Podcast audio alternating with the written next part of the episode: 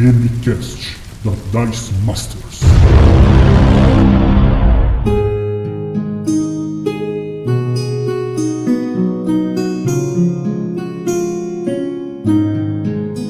Rola iniciativa, jogadores! Está começando mais um DMCast, o seu podcast de dicas de RPG e cultura nerd. Eu sou o Jean Rodrigo e serei o seu DM. Olá, eu sou o Caco, eu sou do blog Eu Gosto de Jogar e também do Dreamcraft.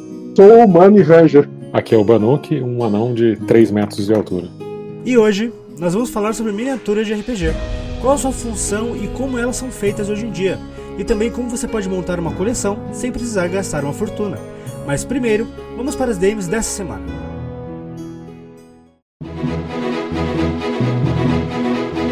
Olha os dados, jogadores! Sejam bem-vindos à sessão de DMs e recados do DMCast. Acompanhe as aventuras de Evergarden. Após os aventureiros ficarem sabendo que a Mão Negra pode estar por trás dos ataques a cidadãos não humanos e até no desaparecimento de algumas vítimas, os aventureiros foram em busca de investigar isso mais a fundo. Na taverna do Javali Atolado, eles conheceram um misterioso elfo e se depararam com um Halfling que estava prestes a ser atacado dentro do estabelecimento. Mas Jack impediu que os agressores conseguissem completar seu plano. O Halfling escapou ileso graças ao paladino. Nanael e Claire descobriram que o elfo também estava em busca de informações sobre a Mão Negra, mas que estava tendo grandes problemas em conseguir alguma pista. Seu próprio marido acabou sendo sequestrado há alguns dias e ele prometeu que se os heróis descobrissem alguma forma de rastrear os bandidos que levaram seu esposo, eles seriam aliados nessa busca. Eles agora possuem uma pista sobre o possível paradeiro dos sequestradores. Um aroma. Segundo o elfo misterioso, que eles descobriram se chamar Talariel, os sequestradores tinham uma coisa em comum. Eles fediam a esgoto. Siga e acompanhe ao vivo as aventuras de Evergarden em twitch.tv barra sscwb2009 e usando a hashtag DeusEvergarden no Twitter, você se tornará um dos deuses do cenário e poderá ajudar os aventureiros, concedendo inspirações divinas e escolhendo os rumos da aventura. Não perca, toda segunda-feira às 21 horas. Conheça Sua Majestade, o novo jogo autoral da parceria entre a editora Genter Ogre com o estúdio Jogos à la carte. Sua Majestade é um jogo leve e muito simbólico, que esconde temas profundos e densos por trás de uma aparência sutil. Você poderá jogar diferentes partidas com diferentes desfechos sobre um reinado muito especial, contando desde histórias de tempos de paz até intensas batalhas de bolinhas de papel. O jogo se passa em um reino mágico habitado por monstros, que recentemente passa por uma grande crise. A tristeza, o rancor e o pessimismo assolaram os habitantes do reino novamente. Tudo muda quando um novo habitante chega até a ilha. Uma criança, capaz de acender novamente nesses seres o hálito perdido da eternidade. Os monstros estão sedentos pela atenção da criança e criam todo tipo de brincadeiras com ela, e a coroam Sua Majestade. Começa aqui um novo jogo onde os papéis de monstros e majestades se alteram entre os jogadores, e o reino da criança começa. Você irá poder contar como foi o seu reinado de Sua Majestade, quais os mandos, quais as construções, quais os desmandos e quais os conflitos dos monstros, pela atenção da majestade que foram vencidos, até que a história atinge seu ato final. Esse é um jogo de contar história sem mestre e que não usa dados para jogar. Tudo que você precisará será um baralho comum, alguns pedaços de papéis, materiais para desenhar e o poder da imaginação. Embarque com seu filho ou filha rumo ao reino dos sonhos nessa incrível aventura. Adquira o jogo através do link dos banners na publicação deste cast em dicemasters.me e além de conhecer um jogo incrível, vai estar ajudando o Demicast. Acesse dicemasters.me e aproveite! Eu quero agradecer de coração a todos que estão compartilhando o episódio do Demicast com seus amigos e recomendando nossos temas. O número de ouvintes cresceu consideravelmente na semana passada para cá. Já passamos das 600 reproduções e mesmo que isso seja apenas um começo, me enche de alegria saber que os programas têm agradado cada vez mais. Como prêmio para você, a partir de hoje e nas próximas semanas, teremos um cast extra no nosso feed. Se trata do DMcast especial Evergarden. Nele você poderá acompanhar no formato de podcast as aventuras dos heróis no mundo de Evergarden, que tem sido jogado ao vivo na Twitch toda segunda-feira. Caso você tenha perdido alguma sessão ou queira aprender mais sobre o sistema Tormenta 20, que é a base desse cenário, não perca o Demicast Extra a partir de hoje, começando pelo primeiro episódio, A Mão Negra. E mais um recado: no ritmo que estamos, em breve bateremos mil reproduções. Então, estamos preparando um sorteio super especial de um livro de RPG em PDF para os padrinhos e madrinhas da Dice Masters, que apoiam a partir de R$ reais. Se torne um apoiador também e indique o Demicast para mais pessoas. Esse cast só é possível graças a todos vocês, e especialmente você. Se torne você também um padrinho ou madrinha da Dice Masters. Receba recompensas como grids, mapas e aventuras exclusivas e ajude o Demicast a crescer cada vez mais. Acesse padrim.com.br barra Dice Masters ou clique no banner do nosso site e confira as recompensas de cada nível de apoio.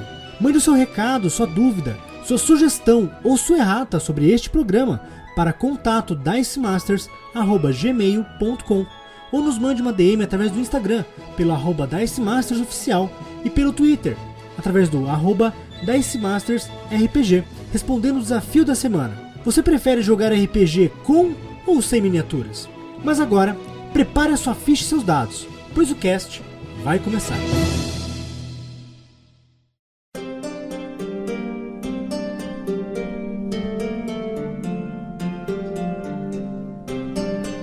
Então, pessoal, uma coisa que a gente sabe é que o RPG é um hobby de várias faces. E uma delas é o trabalho com miniaturas de RPG. É, quais são os tipos mais comuns de miniaturas que existem e quais são os materiais que são usados para criar é, miniaturas de RPG normalmente? Os materiais mais comuns são o metal e o plástico. E recentemente aí o mercado, recentemente, coisa de 10 anos, já não é tão recente também, né? O mercado entrou aí com novas ligas mais maleáveis, são plásticos mais mais mais moles, né? Eles não quebram e não aderem melhor à, à, à plasticidade da miniatura. E as resinas, né? As resinas ganharam muito seu espaço. Exatamente. É, os materiais aí que tem agora. Agora tá bem mais fácil, né, de você ter isso. Como que eles são feitos ali, né?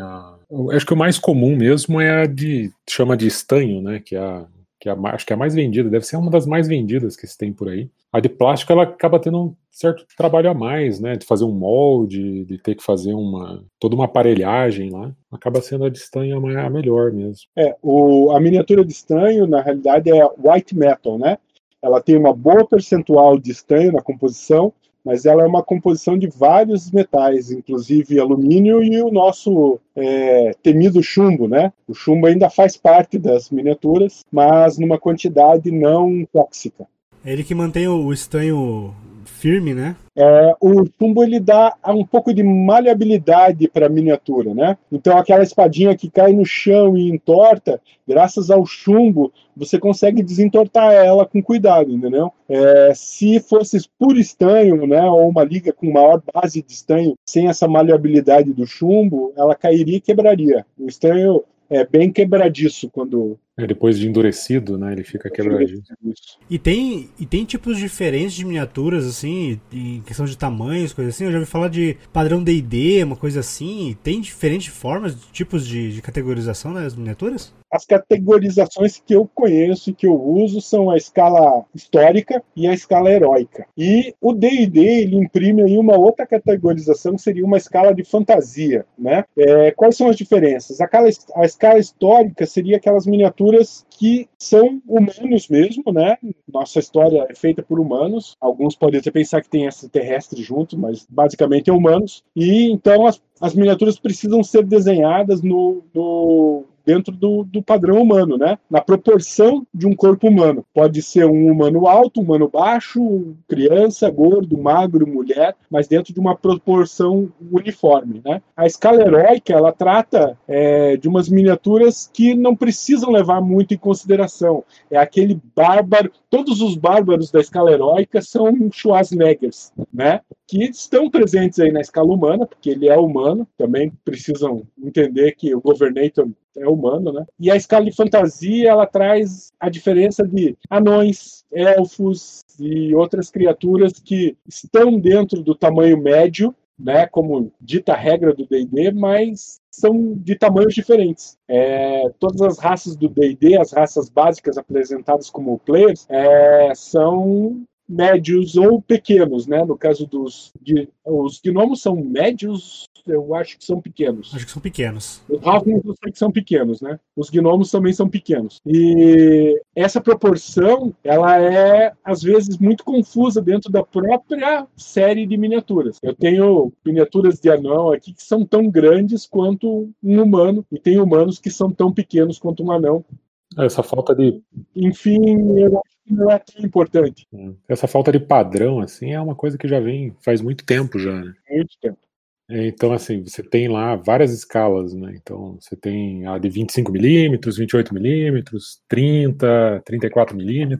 Cada uma faz a sua, cada empresa acaba fazendo a sua. Então, eles não têm um padrão, né? Eles acabam levando mais ou menos pelo é pela escala, né? Então acaba sendo lá um para 64, um para 58, é mais ou menos isso que eles acabam gerando, É né? isso aí. Fica nessa média ali de 1 para 54 do tamanho de uma pessoa de tamanho médio, de 1,70, 1,80 de altura, então eles fazem mais ou menos nessa escala aí. Aí acaba variando, né? Eles E, e é- e é uma proposição bastante confusa, né? É, algumas medidas são tiradas do pé até o topo da cabeça, outros são tirados do pé até a altura dos olhos. É, fica muito confuso quando a miniatura está agachada ou sentada. Então, a parte de tamanho, de escala mesmo, ela traz uma uniformidade maior quando a gente está falando de base, né? Bases de miniaturas médias têm o tamanho lá de 2,5 centímetros de diâmetro. acaba sendo por polegada, né? Então, é. uma polegada é o tamanho da, minha, da miniatura média, né? Quatro, são duas polegadas, né? É sempre dois por dois, né? Tipo, um por um, uma polegada por uma, duas polegadas por duas, e vai aumentando em polegadas. Daí acaba tendo um certo padrão, né? Quando você coloca na mesa isso, é mais ou menos o que diferencia uma o alcance de uma miniatura ou como que a miniatura vai se comportar na mesa. É isso. É essa é a base dela, né? Então, dentro da base acaba sendo tamanhos variados. E dentro do Wargame também, cada coleção tem um tipo diferente de miniatura, né? De tamanhos e tudo mais, né? Sim, isso é bem complicado, né? É, a, você de cara já não poderia usar uma miniatura genérica para jogar o Warhammer, por exemplo. Mas, é, digamos que você imprimisse ali a sua miniatura da, do tamanho mais ou menos adequado e poderia passar a usar. É, cada jogo, se você usar essa mesma miniatura no Warhammer, você já não vai poder usar ela no War Machine ou no, sei lá, no Malifaux. É, existem dezenas e dezenas de jogos que usam miniaturas, né? E geralmente a linha delas é muito fechada, né? Não tem tantas genéricas. Tanto é que se quiser usar uma miniatura, por exemplo, do, War Super, do Marvel Super Heroes para usar numa mesa de RPG, vai ser bem diferente as proporções, né? No eu, quando estava com a loja, fiz um experimento bem interessante, que foi jogar o sistema de, de regras da Marvel Knights com miniaturas da, da, da Mage Knight, né? As, as miniaturas do HeroClix. E o experimento deu bastante certo apenas trocando a base da miniatura, que a base da, da miniatura do clique né, era muito grande em relação à miniatura, e as miniaturas do, do, do HeroClix tem mais ou menos a mesma, o mesmo tamanho que teriam as miniaturas do, do, do desse sistema do do Mage, do Mage Knight, não, do Knight Models. Hum, então tem essa, tem essa diferenciação, né? Não dá para generalizar e dizer que é tudo o mesmo padrão, até porque em vários jogos de, de miniaturas tem tanques, tem armas de guerra grandes que dão uma proporção própria para aquele jogo, né? Sim, eu joguei, eu joguei uma campanha de Guerra dos 100 Anos onde as miniaturas tinham um centímetro de altura. Nossa, então é bem pequena, né? É, e daí você juntava é, 10 miniaturas num bloquinho, né, numa base, é, de um centímetro de altura, e essas 10 miniaturas, na realidade, representavam 100 miniaturas. Então você fazia batalhas realmente homéricas, de tipo 20 mil pessoas, 30 mil pessoas, com um tamanho aceitável para pôr na mesa, né? Numa escala de 28 milímetros, né? É, seria impossível fazer uma batalha com esse tamanho. Realmente ia virar uma confusão na mesa, né? Ia ser um monte de miniaturas e ia ser difícil saber quem é qual miniatura. Ia ter que ter uma mesa gigantesca também, né? Também teria que dar uma mesa do tamanho de um campo de futebol.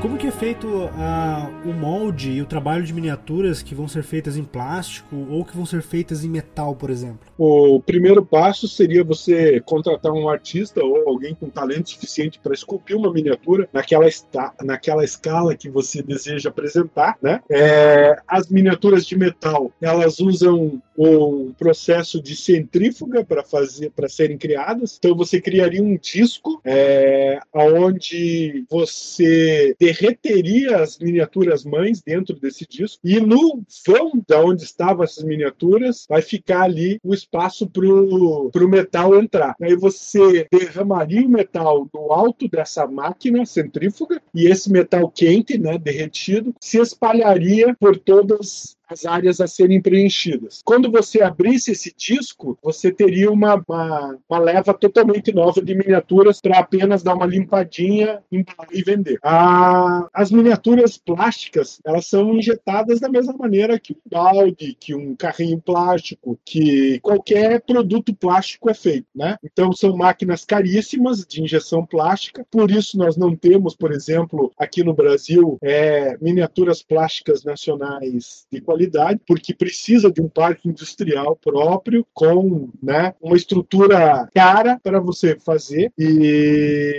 bom, sobre o 3D eu vou deixar o Thiago falar que ele manda muito melhor aí. É, no, no 3D ele é, é basicamente a mesma coisa, né? É quase o mesmo processo. Você tem que ter um artista que vai fazer essa miniatura. Acaba sendo um pouco mais fácil, né, a miniatura porque você ela tá toda digital, então você consegue voltar. Ah, eu fiz um braço torto. Você consegue dar ali um Ctrl Z e voltar o que você estava fazendo. Né? No, quando você está esculpindo com uma argila ali, com clay, você fez ali do jeito que você fez, ficou. Se você errou ali, ah, sem querer, quebrei o dedo da miniatura, vai ter que fazer de novo. No 3D você consegue melhorar isso, né? Você consegue ser um pouco mais fácil. Então você faz todo o digital ali, monta toda ela digitalmente. Você tem esse arquivo pronto, né? Esse arquivo digital. O que tá as, as empresas começam a fazer agora, essas empresas, né, que fazem miniaturas e tudo mais, tanto para board games quanto para outros, né, tipo Warhammer, D&D, é, eles fazem digitalmente, fazem esse molde digital, eles fazem essa, essa escultura digital, fazem uma impressão normalmente em resina, numa qualidade extremamente superior, eles deixam numa qualidade absurda, assim, que você não vê nenhuma diferença, e desse molde, desse, dessa matriz, eles fazem o mesmo processo que o Caco, que o Caco comentou, que daí tem o de disco, de fazer o de disco, você faz ali os moldes ali, deixa ela ali, ela derrete com o calor ali, depois você derrete o outro e faz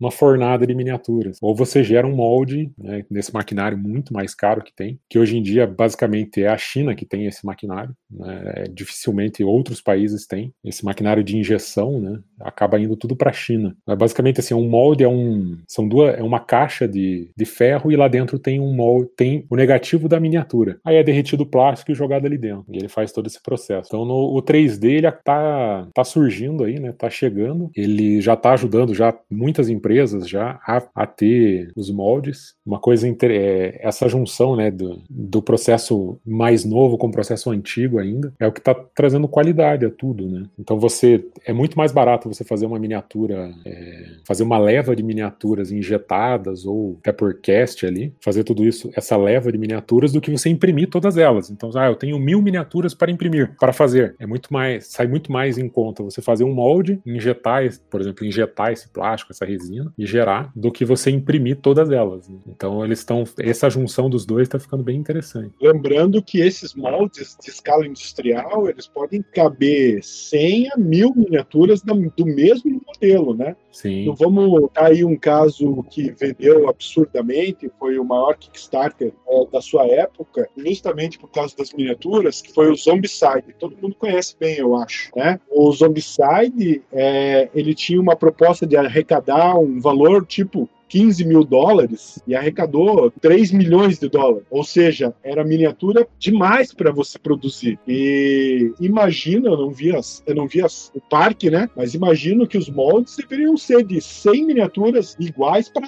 frente, né?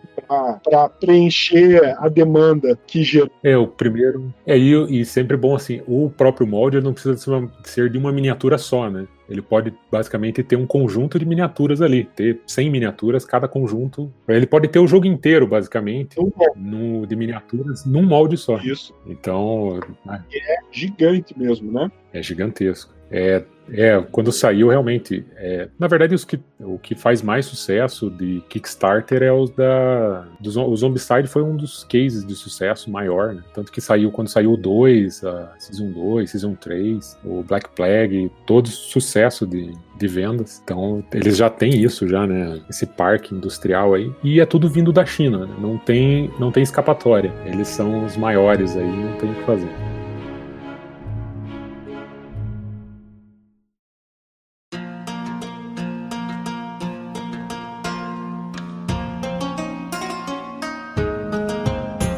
Possível miniaturas 3D serem impressas em, em, impressoras 3D domésticas, como nós temos hoje em dia? Que tipo de material é necessário para fazer uma boa impressão numa impressora doméstica? É, antiga, é, contar um pouquinho da história, né? Antigamente, as impressoras 3D eram, eram equipamentos muito caros. É, impressão 3D, ela existe desde 1980, 70, 80. É muito antigo. A data não sei bem precisar, mas a primeira patente já é muito antiga, já é de muitos anos atrás, né? Que é a de deposição de materiais e através de um, de um arquivo digital. É, então, assim, antigamente, antigamente não, há alguns anos atrás, impressoras 3D eram coisas absurdamente caras. É, caras, eu estou dizendo, no nível de 40 mil reais para você ter uma impressora 3D. Então era inviável você ter uma impressora 3D em casa. Né? Não, não tem como você ter uma impressora de 40 mil reais para você ter ela como hobby. Então era voltado mais para indústrias, protótipos e tudo mais. Aí começou, aí né, a, saiu alguns projetos na internet de impressoras open source, que é o ReHap.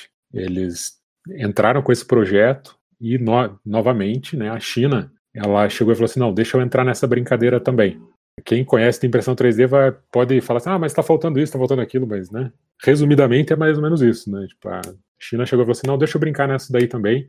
E eu vou fazer uma impressora aqui que custe 200 dólares. E ela foi lá e fez, que é a famosa Anet. Anet A8 lá, toda a família Anet ali foi uma das primeiras que saiu da China. E ela fez muito sucesso, era uma impressora extremamente barata, então né, alguns anos atrás, o dólar estava mais barato para nós aqui, você conseguia uma impressora net a R$ 1.500, R$ 1.400, às vezes até menos, até dependendo de como viesse para cá, se não caiu no imposto, você conseguia até menos.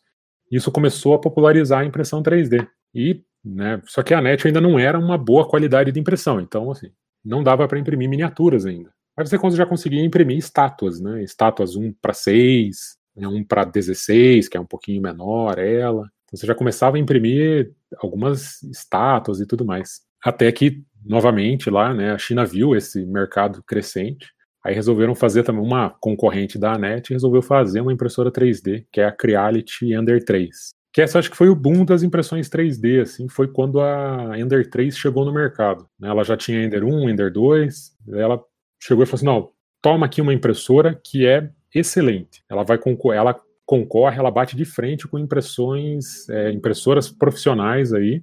Claro, né, vamos não, né, vamos, não é assim, concorre diretamente, mas ela é, assim, ela tem uma qualidade muito boa. E ela entrou e a partir desse momento começou a conseguir imprimir miniaturas nas impressoras. Né?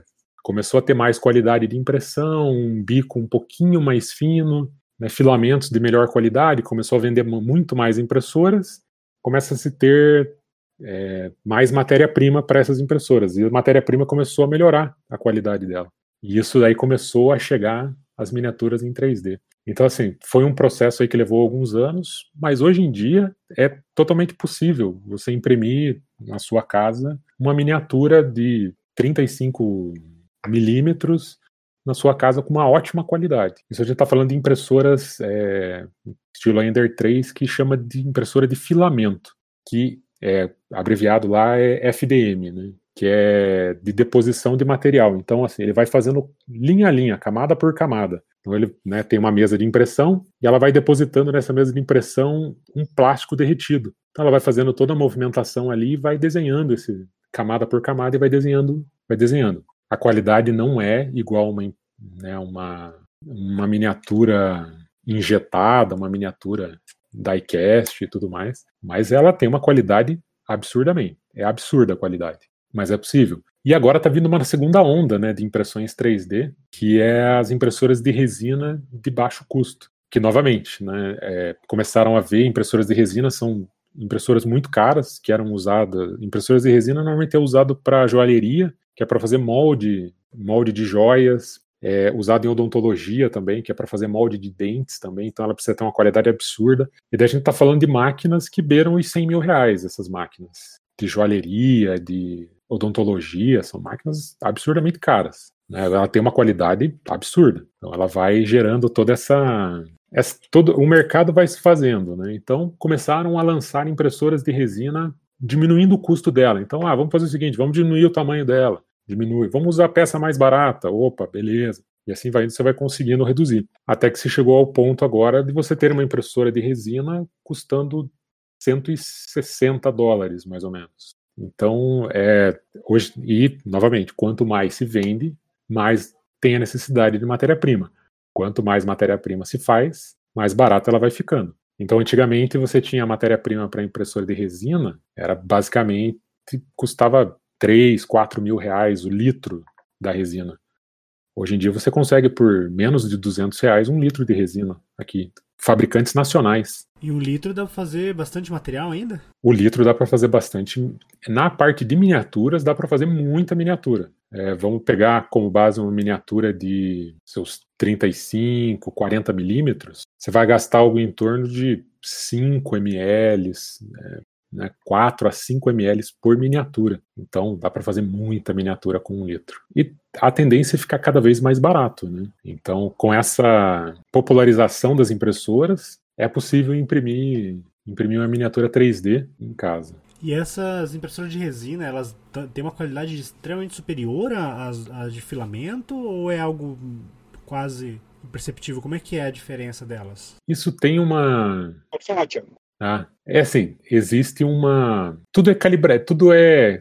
Tudo na impressão 3D é calibração. Então, assim, você pode ter uma impressora de resina imprimindo tão ruim quanto uma FDM, e você pode ter uma FDM imprimindo tão bem quanto uma de resina. Mas, né, a parte que, que é o que pega nas impressoras é o tamanho da camada e é o tamanho da camada, né, a altura da camada, porque tanto a de resina quanto a de FDM é camada sobre camada. Então é, você tem uma camada, outra camada e assim vai vai indo. Uma impressora né, FDM normal, ó, ela faz a camada menor, a menor camada que ela consegue fazer ali, né, é 0,05 milímetros. Então, né? Você pega um milímetro dividido por 100 e você pega cinco partes desse, disso daí. Esse é o menor que ela consegue fazer. E não fica muito bom, não, assim, porque ele, é, como é muito fina a camada, ela, ela tende a dar uma sobreaquecida. Né? A FDM ela trabalha com calor, então o bico dela ela aquece a 200, 220 graus. Então você imagina aquele 220 graus passando em cima da camada. Então você acaba não fazendo nessa camada tão fininha. Então você acaba fazendo na 0,08 milímetros. A de resina, você já tem uma qualidade superior pelo fato de que ela consegue fazer a 0,025. Então ela faz mais, quase quatro vezes menos do que uma. Né, três vezes menos do que a FDM, cada camada. Então ela acaba olho nu, você acaba não vendo as camadas. Por isso que ela, ela tem mais esses detalhes. Né? São aquelas que parecem meio transparentes assim ou tem resinas diferentes? Os tipos de resina, eles têm, têm coloração, assim como o filamento, ela tem cores. Ah, não diria que é a mais comum, né? Mas normalmente você acaba relacionando a impressora de resina com a resina que é vendida tipo em lojas de material de construção, lojas, né? aquela resina da Redelize, que é uma das mais famosas aqui no Brasil, que é aquela resina transparente, acaba associando a ela, né? Tipo, mas não é necessário, né? É aquela mais transparente é uma das mais comuns porque como né, você quer diminuir custo, você compra da mais barata. Você vai comprar da mais barata e a mais barata é a transparente porque ela não tem pigmento de cor, né? ela tem só a resina. Mas existe já, eu já já vi algumas fábricas nacionais de resina. Elas têm essa resina transparente e elas mandam junto uma um potinho de corante para você tingir a resina. Então você compra a tua resina transparente e compra conjuntos de corantes. Então você pode ter uma resina vermelha, azul, preto, cinza. Então você compra uma resina só e você tem N cores para elas. Ah, bem prático, bem prático isso. No caso das de filamento, como que é, se consegue o material do filamento? É comprado em loja especializada? Tem que comprar de fora? Como é que funciona?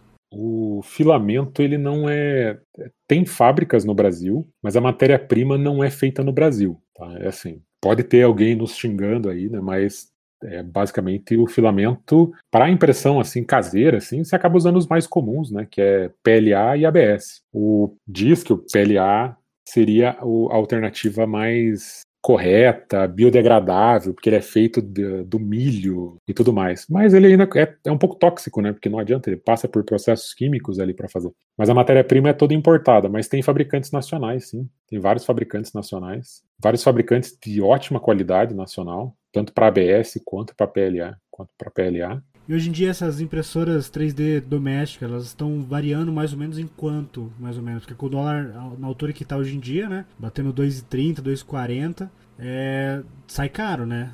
Se for pensar é. numa variação direta, né? Uma, uma, conversão direta, se fosse 200 dólares, daria, daria aqui mais de mil e poucos reais. Só que a gente sabe que não é só isso, né?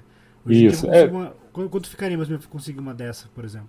A impressão é, nós temos um problema agora por conta da, da pandemia, que é basicamente assim, a gente não está tendo entrada de produtos de fora no Brasil com uma frequência tão grande. Então, isso tende o preço a subir. Mas, digamos que estejamos num, num, num, lugar tranquilo, né? Digamos que estamos num período tranquilo, voltou tudo à normalidade, né? Os portos estão totalmente abertos, está entrando coisas. Uma impressora FDM você vai pegar aí na faixa de 1.500 a 1.400 reais. Né? Às vezes um pouquinho mais, às vezes um pouco menos, depende da qualidade, depende se o... Não adianta fugir, que a gente sempre vai comprar da China, sempre site chinês a gente vai comprar, né? Vai comprar do site chinês.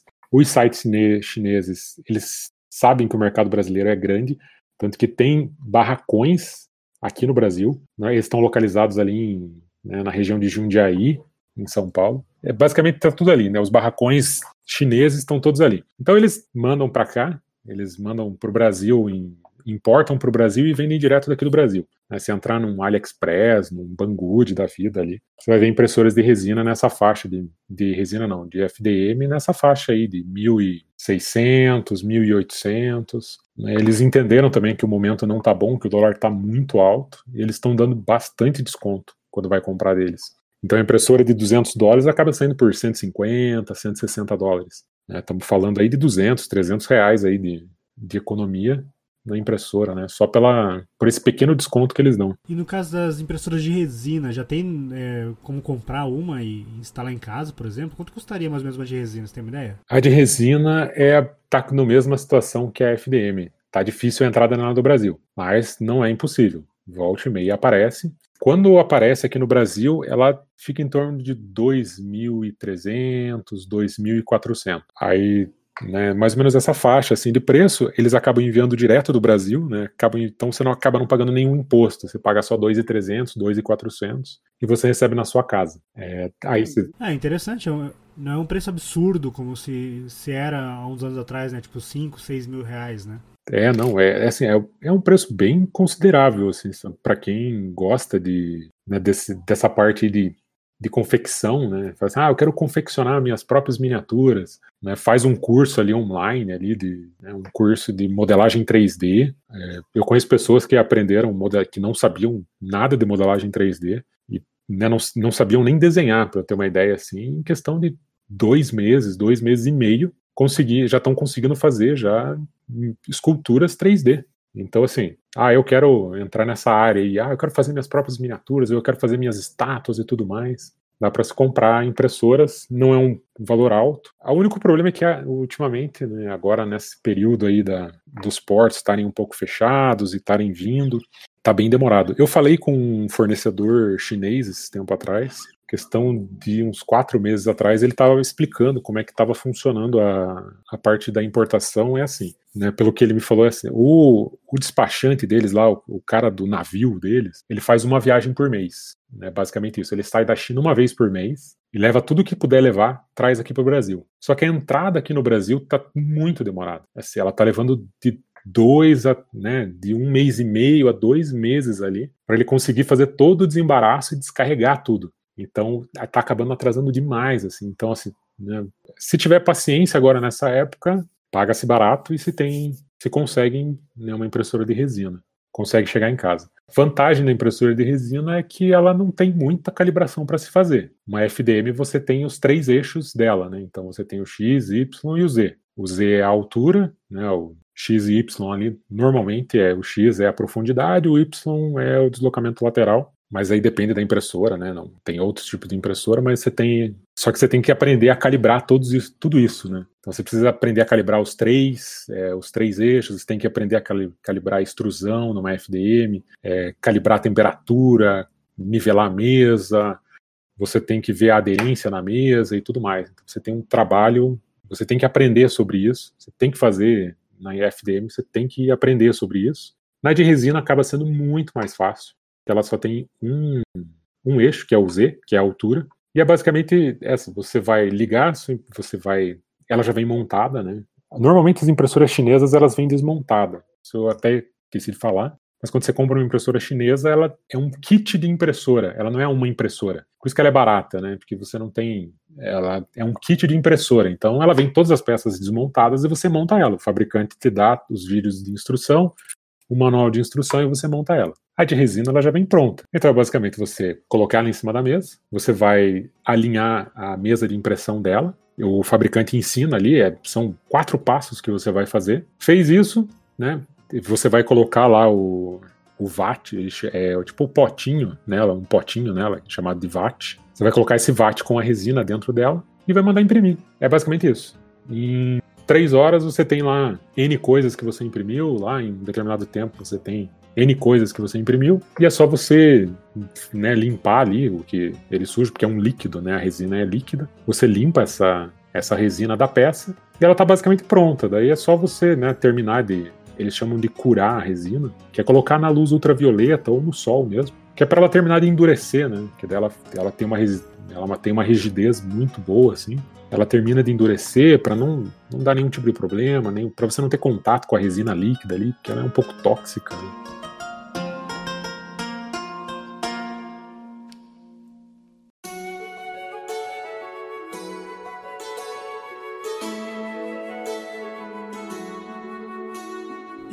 Depois a gente tem a, a, a depois a gente tem a peça impressa é, em casa, seja comprando de fora, seja importando, ou seja você imprimindo na própria casa. É, muitas, muitas pessoas não querem ter a miniatura ali na, na cor do material que ela foi feita. Elas querem decorar, querem pintar, querem fazer um trabalho ali na base. Tem tintas e materiais específicos para pintar as miniaturas de RPG assim, ou é qualquer coisa, qualquer tinta que pode usar assim? Na minha experiência, é, eu digo que você pode usar qualquer tinta acrílica é, para pintar miniaturas.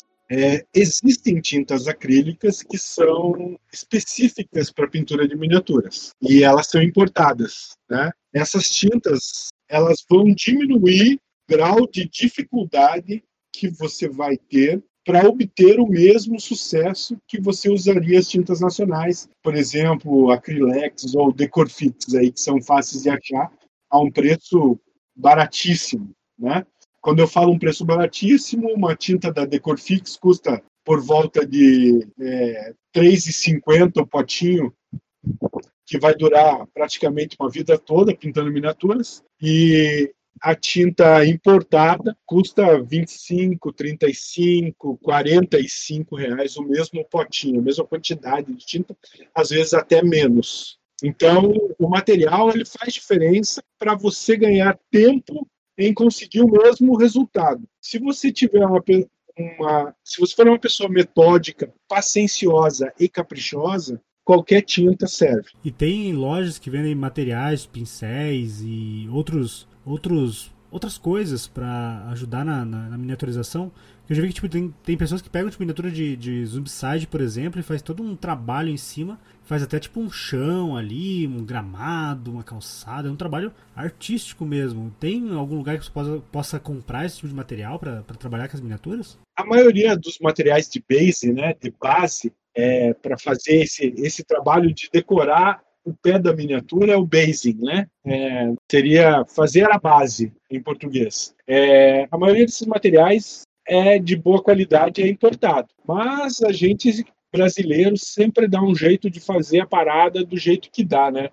Então, existe técnicas baratíssimas para você usar é, areia, aquela mesma areia da praia, é, terra, aquela mesma terra do seu quintal, né? galhos, é, folhagem normalmente se faz com espuma, em detrimento aos materiais importados, né? que são confeccionados para você fazer aquilo e eles vão te dar menos trabalho para você chegar num, num, resultado melhor. Como eu digo, no miniaturismo?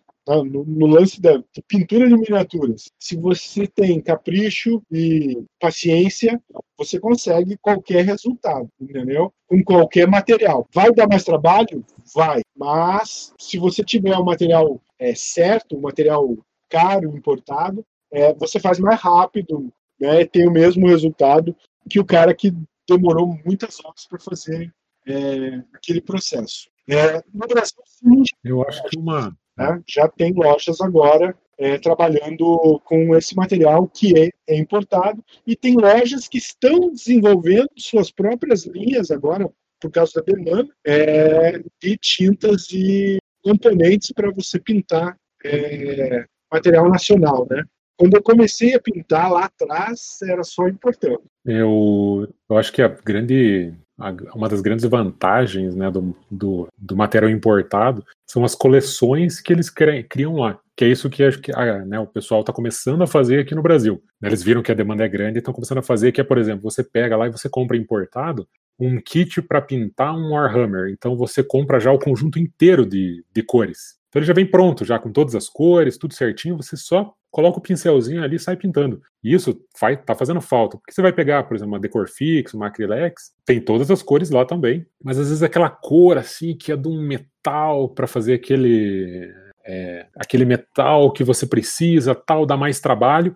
E o importado já vende já esse kit completo. Então você, ah, aqui ó, essa tinta aqui, você vai pintar tudo que é de metal do Warhammer tal. Então você já pinta ele ah, o rosto, pele, né, a base, tá tudo já vem tudo pronto. E isso tá igual o Caco falou, tá começando a surgir fabricantes nacionais disso também. Eles já estão começando a fazer já. Eu acho que isso é uma vantagem só só uma vantagem nossa, né? Coisas nacionais, né? Itens nacionais acaba se tornando bem mais barato né, do que você importar. Porque importação, querendo ou não, é caro. Você vai ver lá um potinho de tinta custa 30 reais para importar. Só que vai chegar aqui no Brasil, pode ser que você tenha que pagar o imposto de importação, mais a taxa dos correios, que hoje você tem que pagar hoje, que é de 15 reais. Você imagina, 30 reais, né? Você tem que pagar 60% de imposto, mais 15 reais, você já está beirando aí quase 100 reais uma tinta. É muito caro, né? E dependendo do estado, ainda você tem que pagar, é, tem outros impostos que você tem que pagar, que o imposto de importação acaba sendo 100% do valor do produto.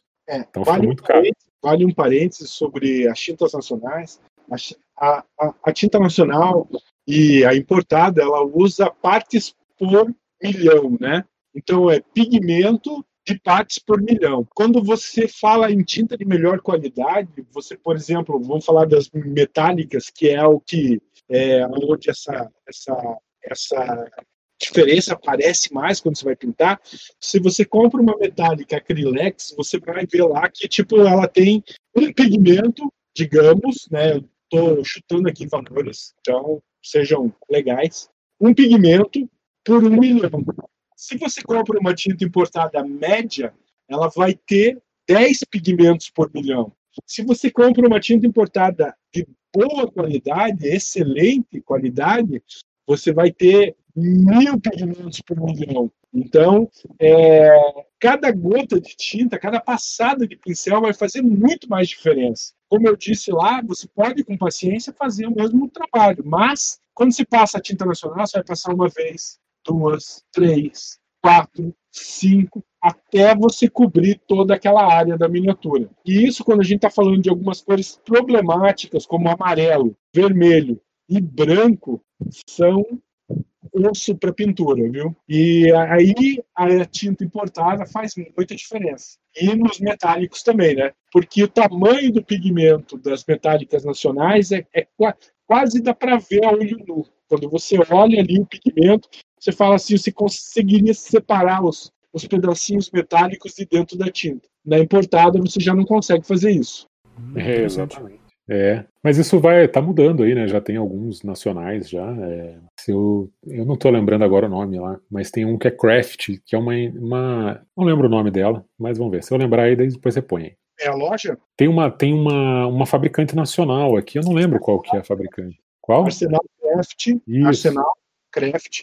Ela está fazendo Não, é. apenas, né? Não são as tintas, mas são ah, um- uma tinta de acabamento, digamos assim. Basicamente, se a gente fosse falar sobre pintura em miniatura, seria três passos, três passos básicos para você pintar uma miniatura, onde seria fazer a cobertura da cobertura de base, né? Com todas as cores que você escolheu para a sua base da miniatura. Daí você faria um wash para ressaltar os pontos de um dry brush para você ressaltar os pontos de luz e um wash para re- ressaltar os detalhes é, mais escuros dentro da miniatura. Com essas três técnicas, teoricamente, você já pode ser um pintor de miniaturas. Existem desdobramentos muito avançados de cada uma dessas três técnicas, né? Mas não cabe aqui falar que essa linha da Arsenal Craft que eles lançaram é só a parte do wash, né? Que é uma tinta mais aguada, mais liquefeita, justamente para que ela possa ser passada por uma área e se depositar juntando pigmento só nas reentrâncias. É, mas existem sim outras é, outras linhas que estão sendo produzidas é, no Brasil. A Aquacolor está trazendo uma linha específica para pintura, pintura em miniaturas.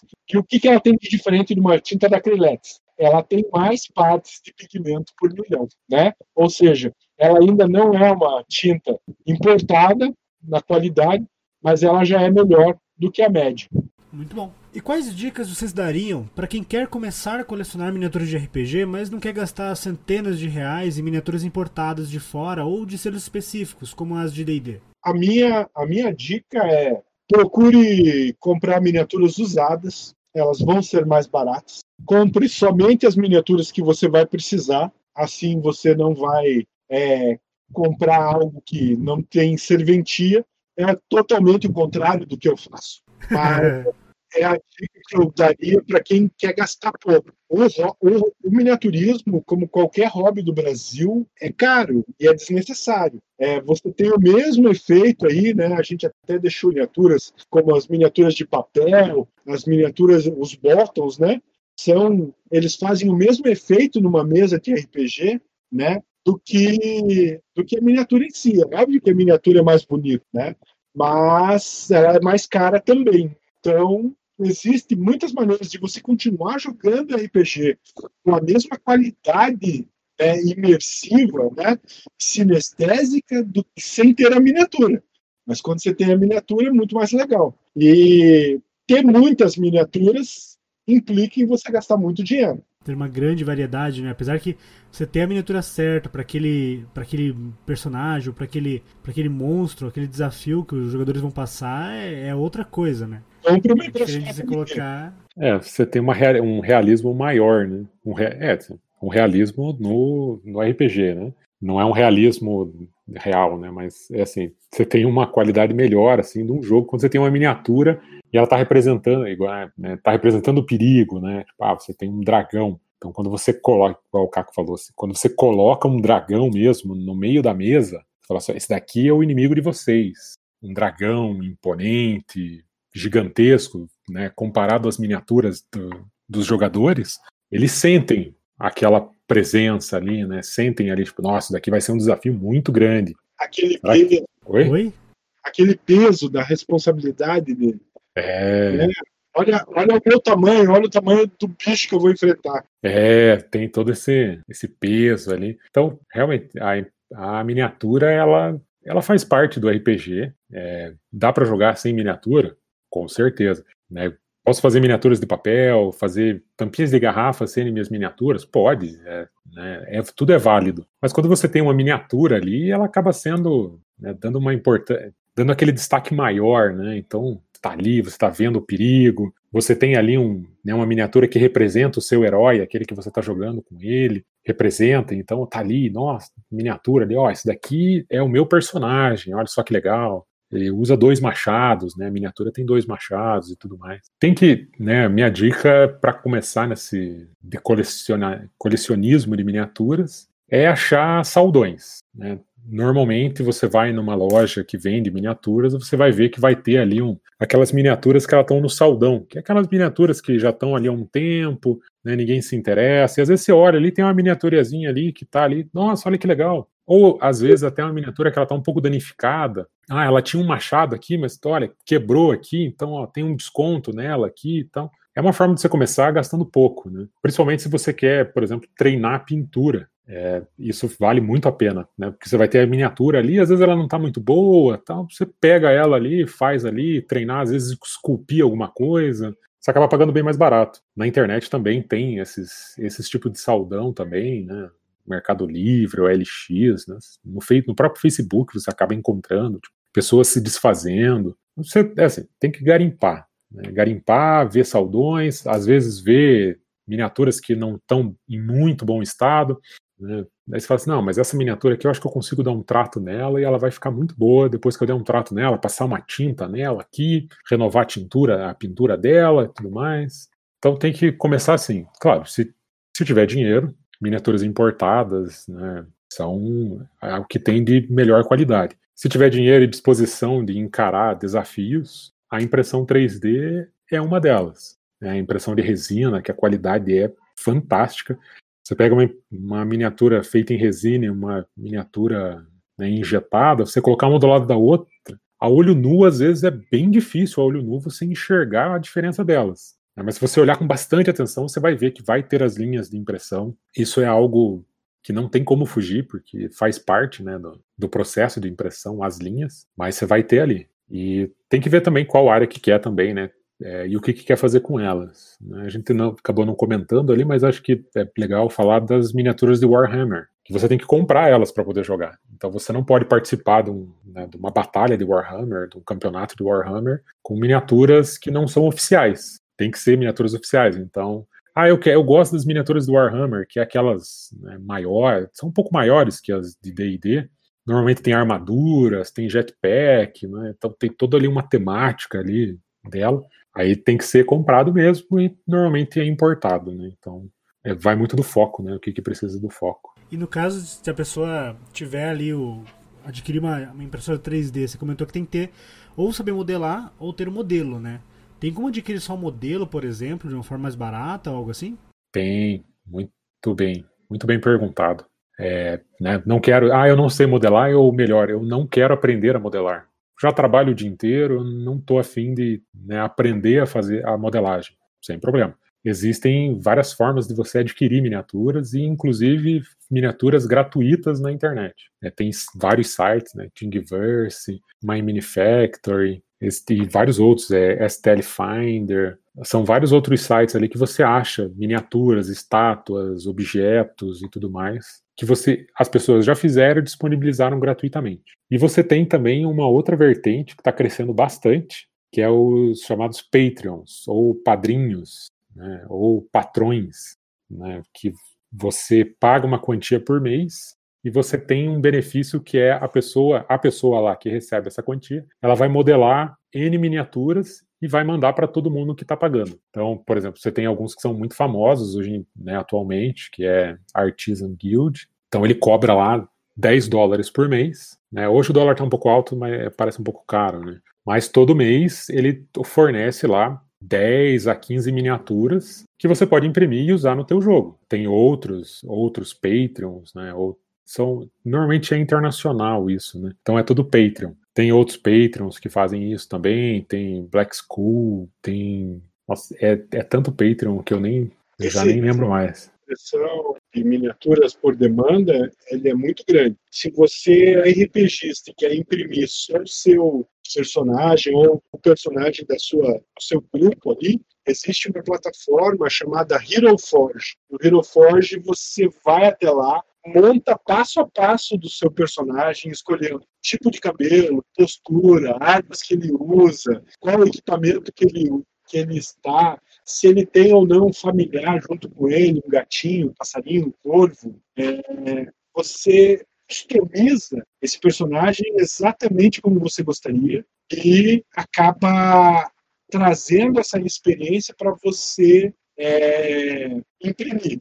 Qual é o custo disso? Você paga para usar essa plataforma e criar o arquivo de impressão. Então, para você ter esse arquivo de impressão, você já vai ter que pagar lá para o HeroForge. E depois você vai ter que pagar também pelo custo dessa impressão. É, e ressaltando e reforçando o que o Thiago estava falando sobre os pactos, né, os padrinhos, eu mesmo sou apoiador de vários de vários não, de uns dois ou três padrinhos de miniaturas, é, pela quantidade de material que eles disponibilizam por mês. É, eu pago em cada um deles cerca de 3 a 10 dólares e recebo uma quantidade muito grande de miniaturas. E os mais generosos, inclusive, eles disponibilizam tudo que eles já produziram nos outros meses para você entrar lá e baixar também. Então você não fica muito limitado às escolhas do mês que você entrou. Às vezes você tem um arquivo lá para você baixar para trás. É, e olha que eu nem tenho ainda impressora. Eu pego esses arquivos e passo para pago, né, para que me imprima para mim. É, isso é uma alternativa também, mas muito bem lembrado do Hero Forge. Inclusive, o personagem que eu uso na mesa, né, na mesa que nós temos, eu personalizei ele no Hero Forge, né?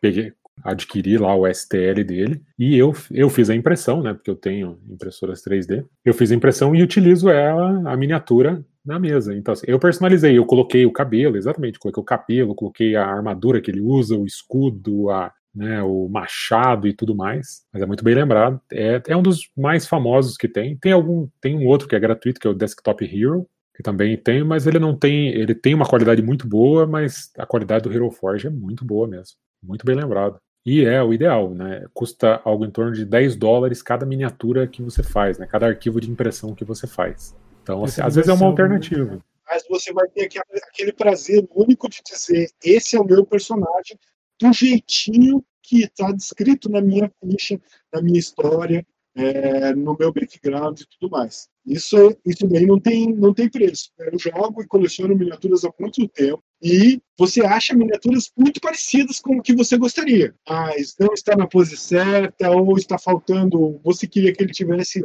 duas espadas e ele só tem uma e é difícil de fazer, né? É difícil fazer acontecer. O Hero Forge ele soluciona isso para você e a impressora 3D no caso de resina, entrega isso do jeitinho que você imaginou mesmo. Exatamente. É, é, é o conjunto, é o, basicamente o conjunto perfeito, né? Você personalizar suas miniaturas e imprimir elas, e depois pintar elas, né? deixar do jeito que você quer. E você pode mesclar muitas coisas, né? Tipo, você pode pegar um bárbaro, né, um anão bárbaro, um machado e uma AK-47, se você quiser. Você pode fazer é, isso. É verdade. Isso, isso que é o legal da personalização. Você nunca vai achar uma miniatura dessa pronta. Você fala assim: ah, não, vou pegar essa miniatura aqui, que ele né, um anão bárbaro com uma AK-47. E... Na mesa tinha um bárbaro Halfling é, que fazia magia. E tinha lá umas, umas magias de sorcery, né? E você imagine a dificuldade de pensar numa miniatura, de pensar numa miniatura parecida para esse cara. Ou a miniatura de Halfling Mago, ou de Halfling Bárbaro. Não tem alguma coisa no meio do caminho. No caso, com o Hero Forte, você conseguiria fazer. É, Exatamente. Uma...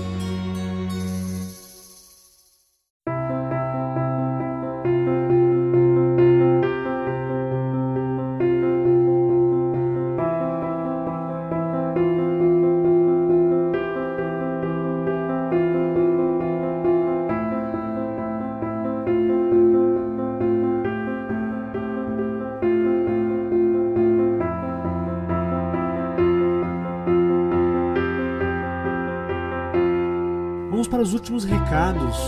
Querem deixar alguma, algum recado pro pessoal que tá ouvindo e as redes sociais para o pessoal poder seguir vocês? Eu, meu recado, meu último recado é divirta-se com miniaturas ou sem miniaturas. Divirta-se jogando.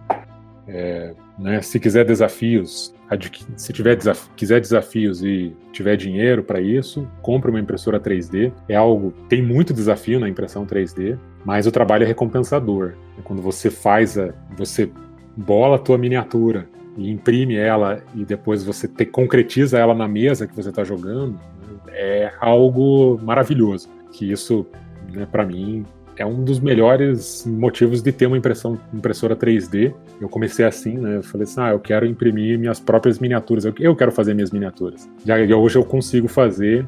E isso me satisfaz bastante. Eu tenho uma coleção de miniaturas ali. É, não sei como seria se eu tivesse que comprar todas elas, qual o custo, se eu pagaria mais barato ou mais caro. Eu não, não coloco isso na balança, eu coloco a diversão. Então, para mim, é a diversão que tem que contar. É, ali, ou comprar uma miniatura já pronta, já tem o seu custo, mas quanto de alegria que ela vai te trazer, né? Quanta diversão ela vai te trazer.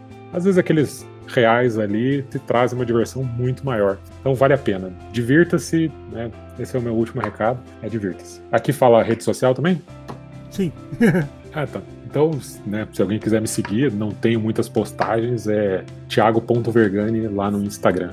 Meu recado é: se você gosta de miniaturas, não desista. Elas são caras, elas ocupam espaço, elas até quebram com o tempo, mas o prazer de você ter esses bichinhos na mão é indescritível. Eu coleciono miniatura desde que eu comecei a jogar RPG, né, por 98, e até uma história interessante contada na hora. É, acabei acumulando uma grande quantidade delas aí, de vários jogos, e é muito legal. Ontem eu estava mexendo aqui, você tira umas coisas que você nem sabe que tem. E se você quiser saber mais sobre isso, na minha, nos, meus, nos meus blogs, é, no Facebook você vai ver o Eu Gosto Jogar, é uma página sobre jogos, minha primeira página, e Dreamcrafts TV. A Dreamcrafts é a minha página sobre pintura de miniaturas e craft. É lá que eu mostro um pouco do que eu ando fazendo aí na quarentena. E em breve, nas melhores, nos melhores celulares, o Guia do Jogador, que é um aplicativo que estamos desenvolvendo aí para unir todos os que gostam de jogar todos os tipos de jogos. É isso aí, obrigado pela oportunidade. É um prazer estar aqui com você. Valeu, eu que agradeço, eu agradeço pra caramba. E sigam também a Dice Masters nas redes sociais, no Twitch, no Instagram e no Facebook como arroba Dice Masters Oficial e no Twitter como arroba Dice Masters RPG.